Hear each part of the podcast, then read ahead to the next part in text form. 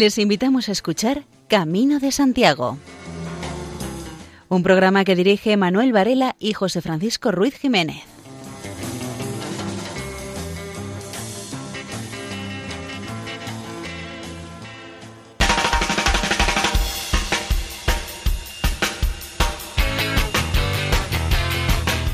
Muy buenas.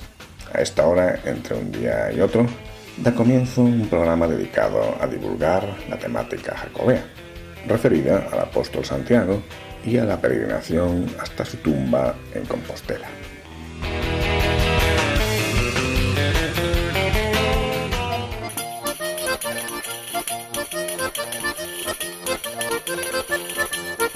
El programa de hoy incluye las secciones que durante este año estamos viendo cuando no programamos un número monográfico. Así que escucharemos a Francisco Singul hablándonos de historia, un nuevo audio de Rosendo Boy dedicado al Camino de Santiago y una crónica de la peregrinación de la imagen de la Virgen Madre Ben. También escucharemos a la hermana Pilinche del Centro Internacional de Acogida a los Peregrinos en Santiago de Compostela. Ah, y también haremos una nueva etapa por el Camino Ignaciano. Colaboran en esta emisión Manuel Ventosinos en las locuciones, José Francisco Ruiz Jiménez Tuñas procurando que todo esté bien en su sitio, Luis Miguel Galvez en la parte técnica y acabado final, y quienes habla Manuel Antonio Varela. Comenzamos con el editorial.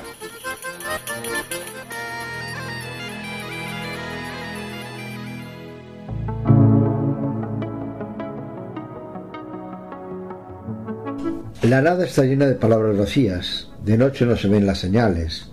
Tengo salud, amor, agua, pan y paz. No necesito más. Los lugares maravillosos tienen nombre de persona.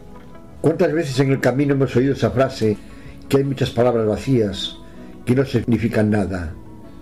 Quien te las dice se cree que te está engañando.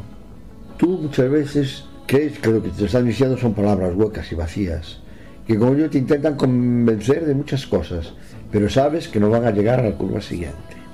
Por eso sabemos que después de esas palabras no hay nada, que nada te van a enseñar, nada vas a aprender, salvo que cuando te alejes de ellos te sonrías y sigas para adelante en tu camino, salvándote de esas personas. No conviene andar el camino de noche, no vemos las flechas amarillas, salvo que sea una noche estrellada y sepamos orientarnos por las estrellas. Corres el riesgo que al hacerse día tengas que desandar el camino andado, como dice el refrán, no por mucho madrugar amanece más temprano. Piensa que si sales de noche corres el riesgo de seguir un camino equivocado. Tampoco te fíes de los gurús que aún no habiendo hecho el camino completo te dan lecciones sobre él. De eso, por desgracia para los que lo hacen por primera vez, es una verdadera pesadilla. Pues pueden acabar la etapa a mucha distancia donde pensaban acabar. Una de esas frases que oímos mucho durante todo el trayecto del camino Solemos decir, tengo salud, ¿qué más quiero con eso? Pero esto no es todo para ser feliz en el camino. Queremos tener y dar amor a los demás, compartiendo con ellos el buen humor y la sonrisa, para compartir el pan y el agua durante el camino, como Jesús nuestro Señor nos enseñó. En el camino busco muchas veces la verdad, que es negada por nuestra sociedad. Por ser esta muy hipócrita, pues muchas veces aprovecha de nuestras cosas y una vez conseguidas te dicen hasta luego Lucas. Por desgracia en el camino te encuentras con muchas de esas personas y no me cansaré de decirlo, que se quieren cantando con los más pudientes pueden dejar atrás a esas amistades que han hecho o se han aprovechado de ellas para poder hacer el camino. Pero tener en cuenta que esas personas al final suelen quedarse solas, pues son tan superficiales que se creen con la razón, dejando muchas veces a los demás con la palabra en la boca. Al andar pasándose como la abeja de flor en flor, nunca llega a conocer esas personas a fondo. Y llegado el momento de necesidad, ayuda a nadie se le da. Todos los lugares que tienen una cosa muy especial tienen un nombre de personas, por ser ellas las que nos las han cuidado para que nosotros podamos disfrutar de ellas.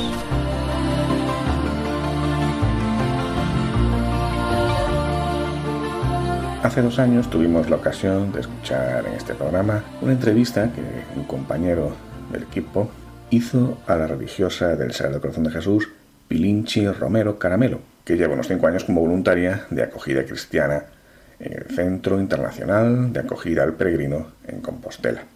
Hoy volvemos a escuchar a la hermana Pilinche gracias a una conversación que con ella mantuvo Natalia Palmou, en el Jacobeo Live. La hermana Pirinche comienza hablando del origen de su vocación. Tuve la suerte de conocer a Jesucristo en mi casa y ver actitudes de Jesús de Nazaret vividas por mis padres. Y la herencia de mis padres fueron 110 descendientes directos de ellos, entre hermanos, hijos, sobrinos, nietos y dos bisnietos. Esa herencia para mí me constituyó y me constituye todavía y es un privilegio el tener una familia cristiana tan numerosa.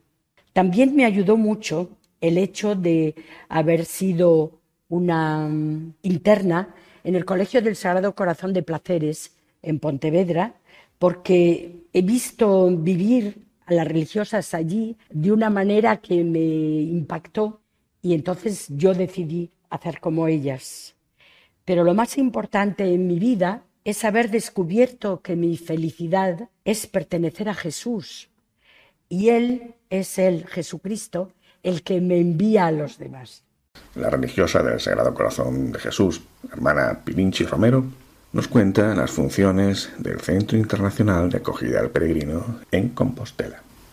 Mi función es de acoger al peregrino en la oficina, ver su credencial, lo primero de todo acogerlo con una sonrisa y con mucho cariño y hacer la compostela.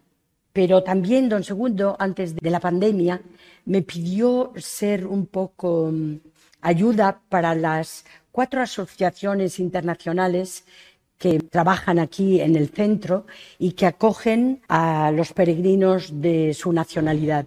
Son las asociaciones francesa, alemana, irlandesa y holandesa, que hacen un trabajo buenísimo y yo estoy encantada de poder reunirme con ellos y de compartir un poco su misión y de ayudarles en las tareas más normales, en las dificultades materiales que pueden tener durante el día. Pero como religiosa del Sagrado Corazón, mi función principal es pasar el amor de Dios encarnado en Jesucristo de Nazaret con mi sonrisa, con mi escucha, con mi interés por cada uno, por cada persona que encuentro en el camino, ya sea un peregrino, un colega o alguien que no conozco, un desconocido. Porque como dice nuestro obispo auxiliar, don Francisco José, acercarse al corazón del peregrino requiere delicadeza, sensibilidad y ternura, y todos somos peregrinos en esta tierra. Y finalmente, la hermana Pilinchi nos habla de las motivaciones de los peregrinos. Los peregrinos, con su alegría, con sus lágrimas y, emoción, con su expresión de victoria, porque vienen así a la, al guichet, con un estrechar de manos y abrazo que dábamos antes de la pandemia, o cuando nos comparten que hicieron el camino por alguien que ya no está, por alguien que falleció. En el mostrador es difícil ir más lejos pero siempre hay un contacto no verbal, una mirada, una sonrisa que nos penetran a ellos y a nosotros. En los encuentros que organizan las asociaciones internacionales se les invita a compartir su experiencia en el camino. Tienen varios encuentros, uno al día. En las misas también, en las diferentes capillas, se comparte la oración y lo vivido en el camino. Y no cabe duda que hay una transmisión de lo vivido aunque sea no verbal. Es muy importante no perder de vista la motivación religiosa, porque a la larga el Camino de Santiago perdería su razón de ser. Pero creo también que todo el que hace el camino se lleva una experiencia positiva de encuentro consigo mismo y con los demás y un deseo de mejorar su vida. Y hasta aún preguntarse por el sentido de la vida muchas veces. Somos humanos y necesitamos un push, necesitamos un impulso para avanzar y para no perder la esperanza. No he conocido a nadie que no haya apreciado su experiencia y que no esté contento de haberlo hecho. Al contrario, Conozco a mucha gente que ha hecho varios caminos y que quieren continuar haciendo. Yo creo que el camino hace milagros. Un sobrino mío, porofo del camino, decidió hacerlo con su hijo de siete años, recién cumplidos, y pensó hacer etapas de 12, 15 kilómetros al día. En cuatro días pudieron hacer 115 kilómetros, es decir, que hicieron 25 kilómetros y más. Cuando yo le pregunté al niño qué le había gustado y, si había podido seguir bien el ritmo a su padre, me dijo, lo que más me ha gustado del camino es hacerlo con papá. Y yo lo único que tengo que decir es que los peregrinos me han evangelizado, aun siendo religiosa, de todo lo que he recibido de ellos, de la riqueza que ha sido para mí. Vamos ahora con música, la que nos trae Ricos Creole Band con un tema que seguramente muchos conocen, el cumbanchero.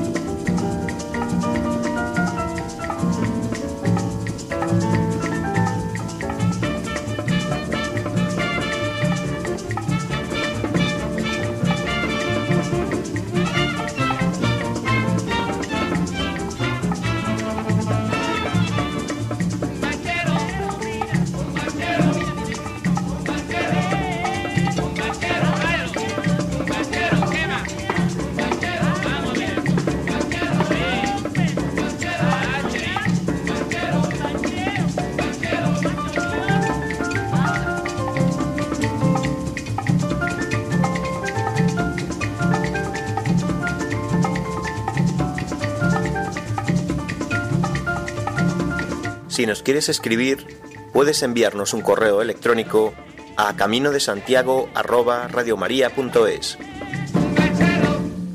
El historiador Francisco Singul nos habla de Alfonso II el Casto y del obispo Teodomiro, así como sobre documentos que tratan del descubrimiento del sepulcro del apóstol, que fue entre el año 820 y el año 829.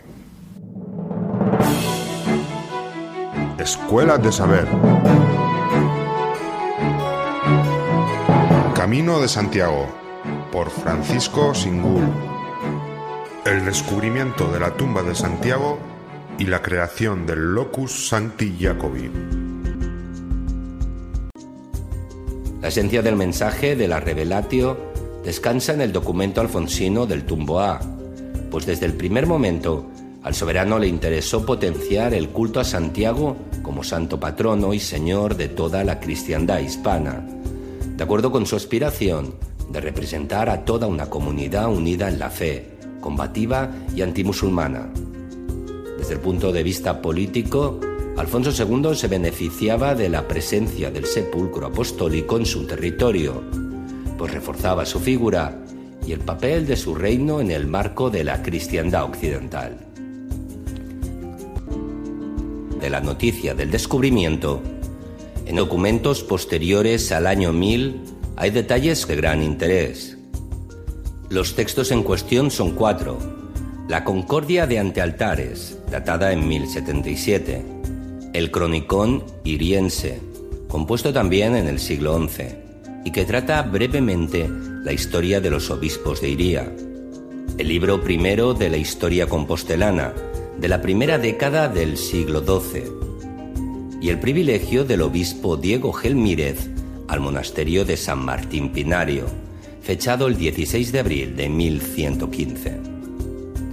La Concordia de 1077, firmada por el obispo Diego Peláez y el abad Fagildo de Antaltares, tenía por objeto la cesión de terrenos del monasterio de Antaltares al obispo, para permitir la construcción de la cabecera de la catedral románica, compuesta por una amplia girola con capillas. El primer dato relevante de la Concordia es que no menciona a Carlomagno, fallecido en 814, cuya época sirve de marco temporal y cultural a otros documentos posteriores, de principios del siglo XII, que citan el descubrimiento. Estos textos de la primera mitad del siglo XII, en los que se destaca la figura de Carlomagno, se redactaron durante el episcopado de Diego Gelmírez, por lo que estaban influidos por la corriente filofrancesa del rey Alfonso VI de Castilla y León. Una orientación a la que se sumaban la Iglesia de Santiago y su obispo, la Concordia de Antealtares, de fines del siglo XI, un texto sin contaminaciones filofrancesas, certifica como época del descubrimiento de la tumba el episcopado de Teodomiro de Iria Flavia. Y esto es importante, porque si el descubrimiento hubiese tenido lugar durante el reinado de Carlomagno, el obispo de Iria no sería Teodomiro, sino que Endulfo, quien todavía estaba al frente de la mitra iriense en 818. Por eso hay que fijar entre 820 y 829 el momento de la revelación del sepulcro de Santiago. Los hallazgos arqueológicos en el subsuelo de la catedral en las campañas de investigación de 1946 a 1959 apoyan la vinculación de Teodomiro con Alfonso II, y de este con los orígenes de la iglesia compostelana, puesto que la propia lauda sepulcral de Teodomiro, fallecido en 847, apareció en 1955 en el subsuelo del crucero sur de la catedral. Este hallazgo arqueológico refuerza la veracidad de la fuente escrita más antigua, que afirma que fue Teodomiro, y no otro obispo, el descubridor de la tumba de Santiago un hallazgo sucedido varios años después del fallecimiento del emperador Carlomagno. Seguro que casi todos conocen el tema musical de Concha Piquer, Tatuaje. Pues bien, una reciente versión de este tema musical es el que hizo Carmencita Calavera.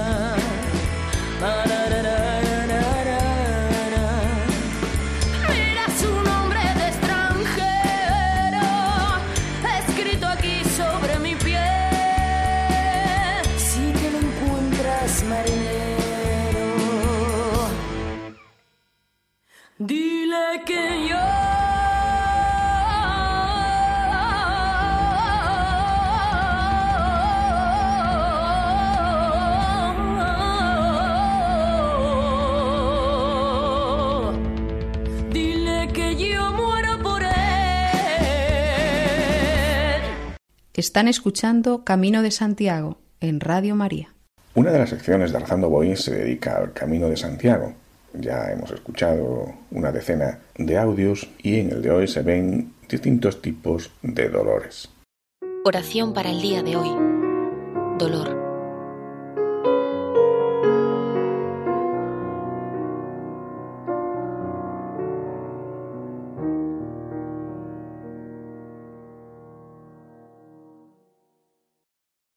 Respiro hondo al comenzar la oración.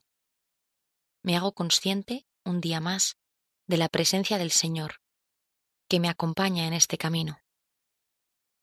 Él que me guía, me alienta y me protege. Él que me conoce mejor que nadie. Señor, gracias por estar conmigo, hoy, aquí y ahora. En marcha, pues.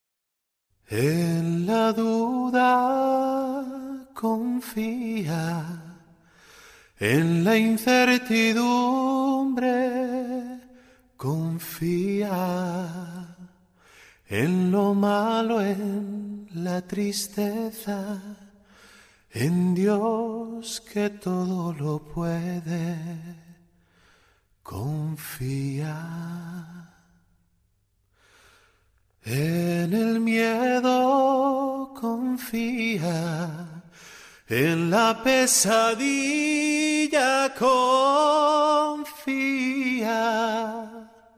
en la muerte y en el odio, en Dios que sabe lo que necesitas. Confía, confía. Confía, confía.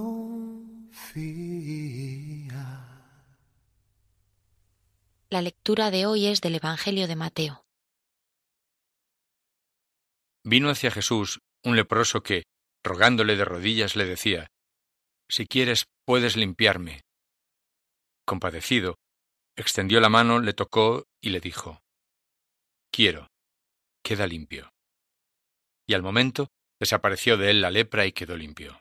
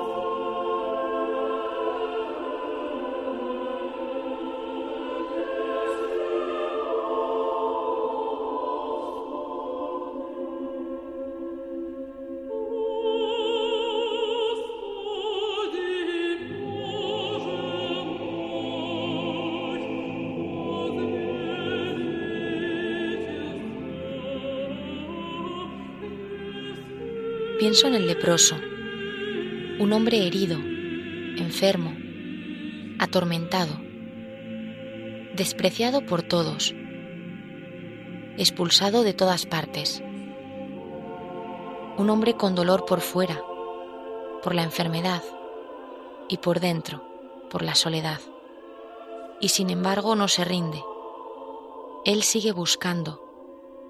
Se acerca a Jesús y le dice, si quieres, puedes.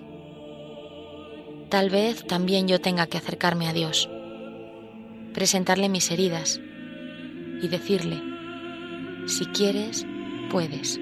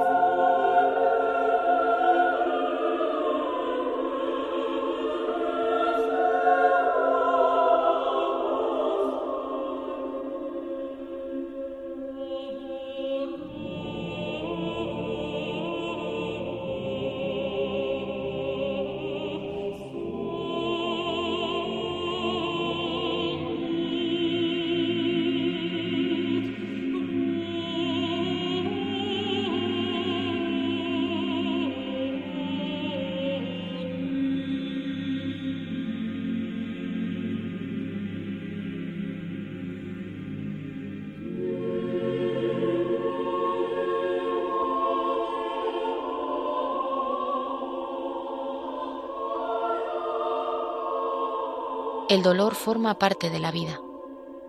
Quizás estos días aparece, en algunos momentos, un dolor inmediato, físico, urgente, cuando no responden las piernas, cuando hay heridas o ampollas, cuando la espalda protesta por el peso de la mochila, cuando ni siquiera sé si seré capaz de llegar. Pero en esos momentos, como al leproso, se me invita a no rendirme, a seguir buscando, a confiar.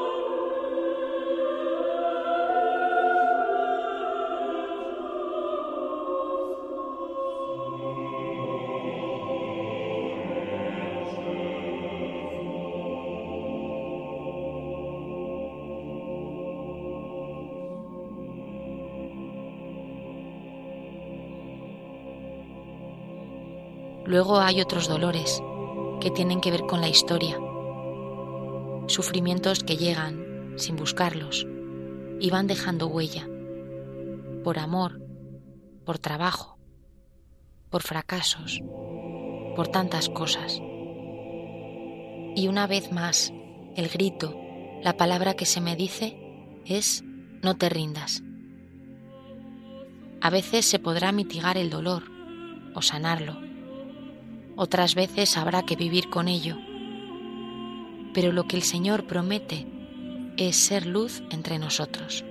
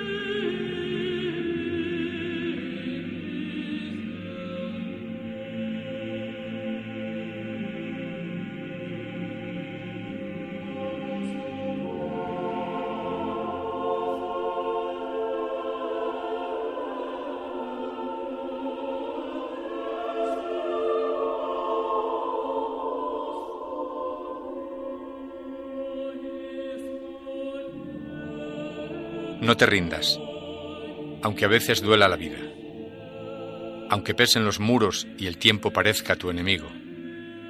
No te rindas, aunque las lágrimas surquen tu rostro y tu entraña demasiado a menudo, aunque la distancia con los tuyos parezca insalvable, aunque el amor sea hoy un anhelo difícil, y a menudo te muerdan el miedo, el dolor, la soledad, la tristeza y la memoria. No te rindas porque sigues siendo capaz de luchar, de reír, de esperar, de levantarte las veces que haga falta. Tus brazos aún han de dar muchos abrazos y tus ojos verán paisajes hermosos. ¿Acaso, cuando te miras al espejo, no reconoces lo hermoso? Pero Dios sí. Dios te conoce y porque te conoce sigue confiando en ti, sigue creyendo en ti, sabe que, como el ave herida, sanarán tus alas y levantarás el vuelo aunque ahora parezca imposible. No te rindas, que hay quien te ama sin condiciones y te llama a creerlo.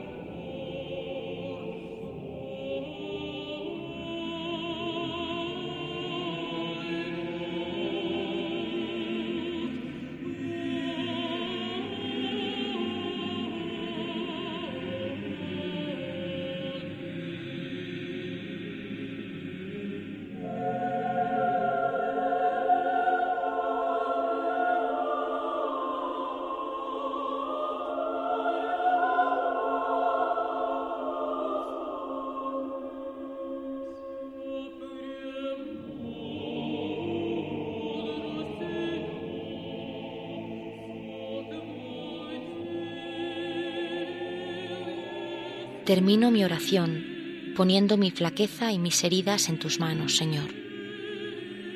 Tú eres mi amigo, mi refugio, mi protector. Sé que te necesito y desde esa fragilidad, pero desde esa confianza, me pongo en tus manos con la oración de San Ignacio.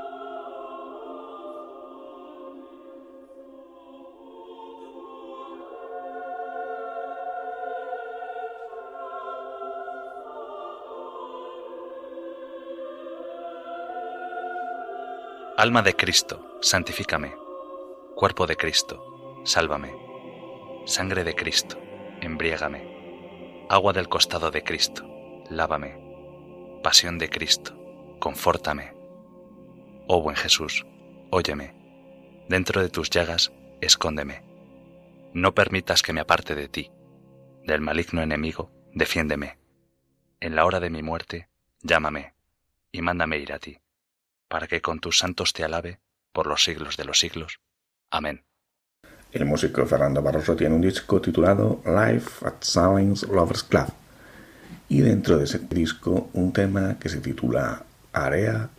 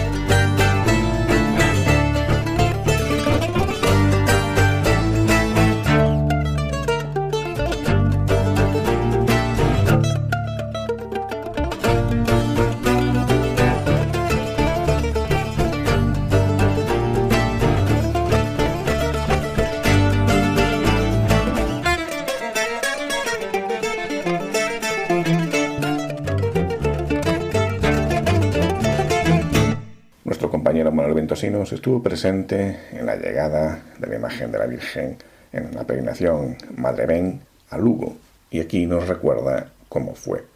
El 27 de julio. Ese día no es una etapa en sí, o sí es una etapa, pero es muy pequeñita.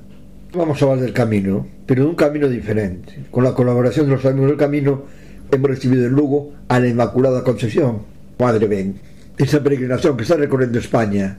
Ha entrado en la provincia de Lugo por Ribadeo, pasó por Mondelledo y Villalba, saliendo de la provincia de Lugo, camino de Ferrol, donde el día 16 de, día del Carmen, la Armada Española le rinde un, homenaje, coincidiendo con el día de su patrona.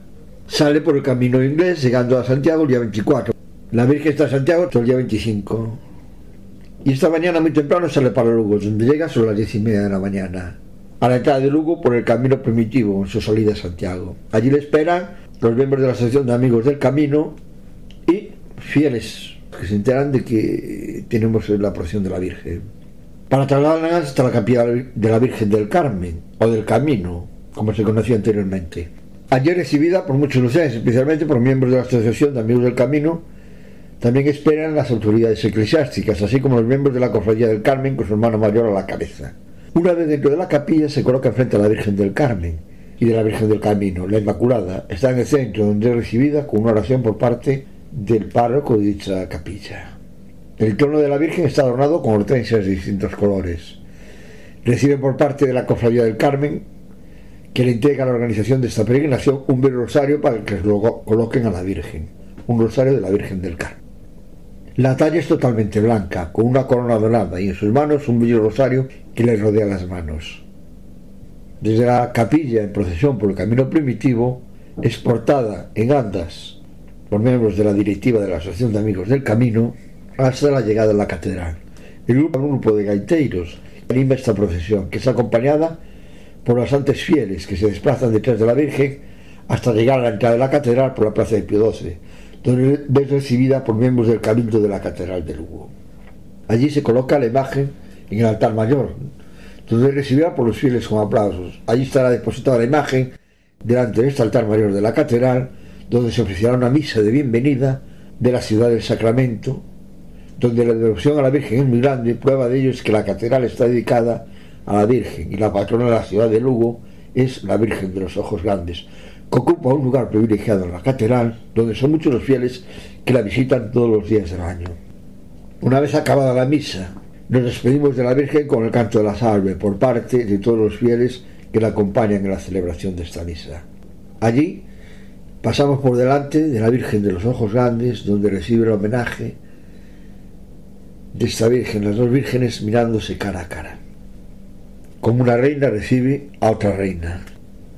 Salimos por la plaza de Pío XII, pero en vez de pasar por el camino primitivo, se sube la imagen de la Virgen por la muralla de Lugo. En esta otra imagen pasa por tres patrimonios justos de la humanidad. La muralla de Lugo, el camino primitivo y la catedral de Lugo. Después de, recorrer un trozo pequeño de la muralla, pues, nos acercamos a la portamiña, por donde salimos, siendo esta puerta la más antigua donde la, la salida de los peregrinos que seguían el camino. Llegamos a la capilla del Carmen y una vez allí despedimos a la imagen de la Virgen quedando allí depositada hasta su partida hacia el Corpiño. Ahí sobre las 3 de la tarde, tenía el recibimiento a las 5 aproximadamente. Fue un gran día una actividad nueva del camino. Hemos querido resaltar y hemos querido cooperar en todo momento con la organización de esta bella imagen que está recorriendo los pueblos de España.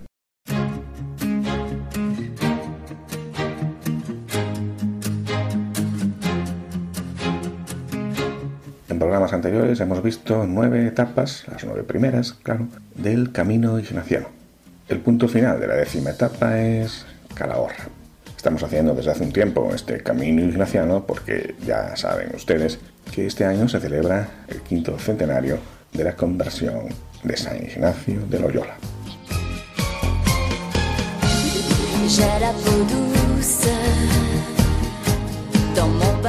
En la décima etapa del Camino Ignaciano se parte de Alcanadre y se llega a Calahorra.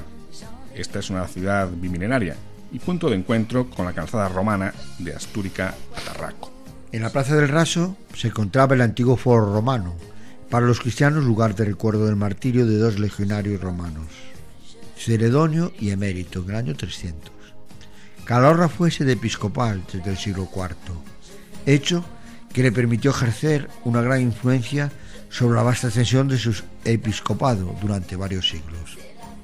En el año 714 fue conquistada por los musulmanes, quienes dejaron su impronta en la agricultura y en el urbanismo. Ciudad de gran tradición peregrina, como lo demuestra la pila bautismal de la Catedral de Santa María del siglo XVI, recubierta de conchas, calabazas y la imagen de Santiago, también digna de mención la campilla del Cristo de la Agonía y la del Cristo de la Pelota. De las iglesias mencionaremos la de San Andrés, porque tiene pinturas de San Ignacio de Loyola. Se encuentra intramuros de la ciudad, junto a la única puerta de la muralla romana, que se conserva en Calahorra, el arco del planillo.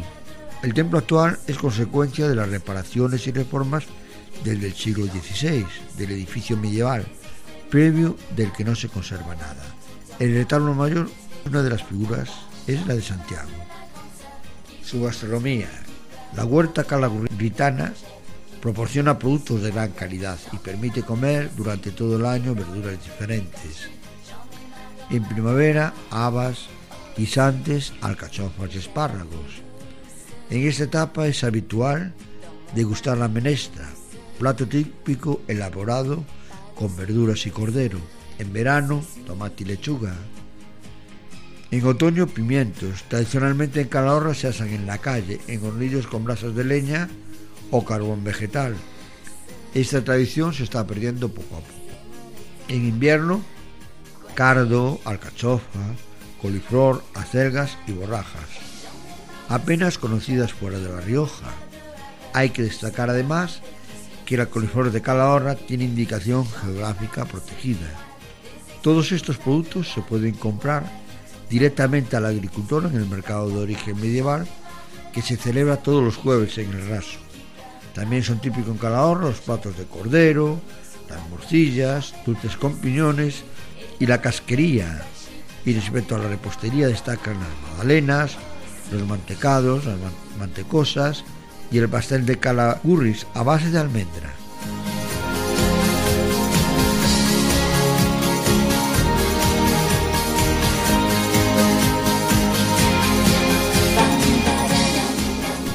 La actual etapa de esta peregrinación interior se caracteriza por la intimidad. Queremos conocer mejor a nuestro Señor y Rey, para seguirlo más de cerca. La intimidad es imperativa. Tratemos de encontrar esa gracia de la intimidad con Jesucristo. El compañero de Jesús crece en la conciencia de lo que el Rey es, por lo que se implica, cuáles son sus enemigos, cuáles son sus aspiraciones y planes. Uno crece en la intimidad al experimentar la presencia amorosa de este rey que llama, enseña, cura, desafía, acepta y alimenta a sus seguidores tal y como son. El compañero de Jesús, el rey, anhela pasar con él todos los males, los abusos y la pobreza, si eso es lo que se requiere para la comunión íntima con él. El compañero sabe que nunca está solo en la empresa. Se halla en constante comunión con el rey en el trabajo, la oración y el descanso. El seguidor de las acciones de Jesús entra totalmente en su misión, llevar la buena noticia de la salvación, la liberación, la justicia y la paz a todos los pueblos. Tomemos conciencia de que la llamada de Jesús es tal que nadie puede predecir dónde la peregrinación de la vida nos llevará. Los cambios en la carrera y las relaciones, las muertes inesperadas o la extraordinaria buena suerte. No sabemos más de nuestro camino junto a Jesús de lo que sabemos respecto a quien vamos a encontrar al final de la caminata de hoy. Por lo tanto, se nos invita a unirnos a Jesús con gran generosidad. Esta gran generosidad y la relación de unión íntima también son el deseo profundo de Dios hacia la humanidad. Dios mira a la humanidad y siente ese deseo de intimidad llamando en él. La encarnación es la respuesta al deseo de Dios de intimidad generosa. Ignacio de Loyola nos invita a mirar a la Santísima Trinidad, que está a su vez mirando a la humanidad y compartir con Dios su visión. Palabras de Ignacio de Loyola. Voy a ver a las personas diferentes sobre la faz de la tierra, tan diversos en el vestir y el comportamiento, unos blancos y otros negros, algunos en paz y otros en guerra, unos llorando y otros riendo, algunos sanos y otros enfermos, unos naciendo y otros muriendo, y así sucesivamente. A continuación voy a ver y considerar las tres personas santas, sentadas, por así decirlo, en el trono real de su divina majestad. Están mirando el globo de la tierra y ven la ceguera enorme de todos los pueblos y cómo están sufriendo y muriendo en el absurdo del pecado. Voy a escuchar lo que las personas divinas están diciendo, que es, vamos a comprometernos en la redención de la raza humana. Reflexionamos sobre la realidad del pecado y la rebelión contra el plan de Dios. Ahora reflexionamos sobre la compasiva, libre elección de Dios con respecto a este mundo pecador, que Jesús vendrá a nuestra historia humana y así mostrarnos una nueva manera de ser, redimirnos y traer el amor a nuestro corazón de piedra. Están ustedes en la sintonía de Radio María.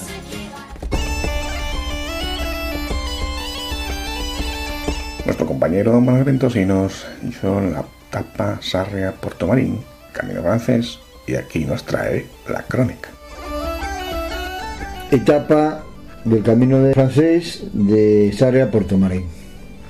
Este año, como sabéis, la pandemia pues nos impuso cortar muchas cosas y entre ellas fue hacer el camino. Entonces, aprovechando un poco los días que había abiertos, pues hicimos alguna etapa, muy pocas, de los caminos. En concreto hice dos, una de Sarre Puerto Marín y nada más. Puse visitado sí varias veces el Cebreiro, varias veces Puerto Marín, pero no me dediqué a andar. O sea, para el año que viene pues empezaremos de nuevo. Voy a relatar un poco la etapa de Sarre Puerto Marín. Fue un día, un día de verano. Llegamos al sitio de partida y bueno, hay que abrir los paraguas y ponerse la ropa de lluvia porque la lluvia cae continua y el cielo anuncia que va a seguir lloviendo. Empezamos a andar por el asfalto un buen rato. Decir que el camino, cuando no tiene asfalto, está muy bien cuidado. Apenas tiene barro, pese a que la lluvia ha caído durante toda la noche y sigue cayendo. Pasamos por pueblos donde en cada uno encontramos un albergue de peregrinos. Algunos de ellos están aún sin estrenar, están cerrados. Tampoco encontramos muchas cafeterías y bares abiertos. Todos esperan que pronto vuelvan a abrir a pleno rendimiento. Bueno, y hasta la fecha, pues ya vemos lo que hay. Quizás a partir de ahora abran ya definitivamente todo, pero siguen con restricciones. Da gusto ver cómo te saluda la gente que te encuentras.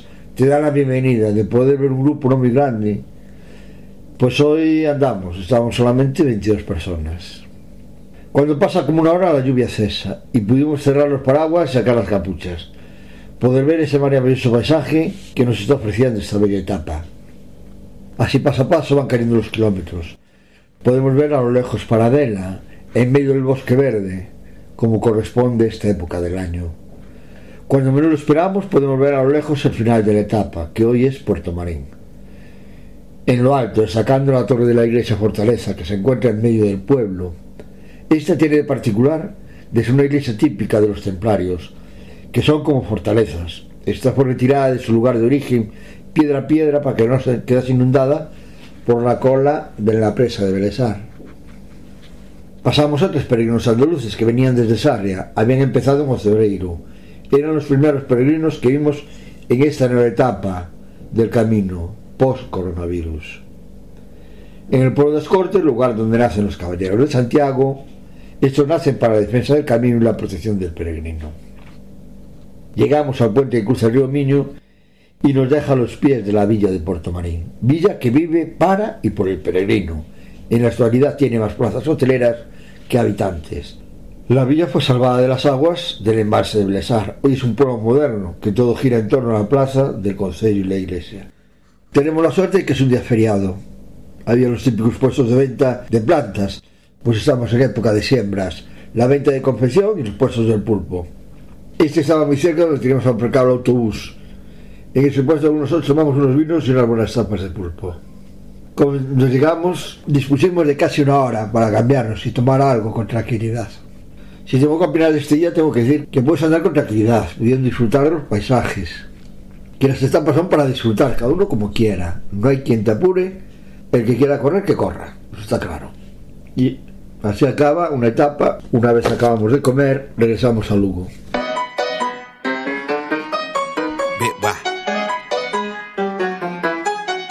Y hasta aquí el programa de hoy. Nos despedimos hasta dentro de dos semanas. Buen camino.